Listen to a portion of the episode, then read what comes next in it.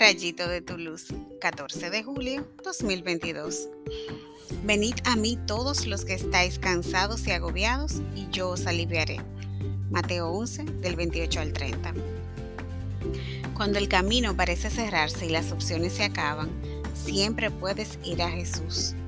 Él te ha prometido descanso y alivio para tus cargas. Yo doy fe y testimonio de que es así. El problema muchas veces es que cuando uno sale de su presencia vuelve a tomar la mochila. Hay que aprender a soltar aquello que no está en manos de uno. Stephen Covey hablaba sobre el círculo de influencia y el círculo de preocupación. En el segundo hay ansiedad y estrés. En el primero hay acciones concretas que podemos realizar. La victoria privada consiste en gran parte en poner el esfuerzo y la energía en el círculo de influencia, donde sí tenemos control. Si no sabes cómo hacerlo, busca ayuda, pero hazlo. Oremos. Señor, gracias por ser mi refugio cuando mis fuerzas se agotan.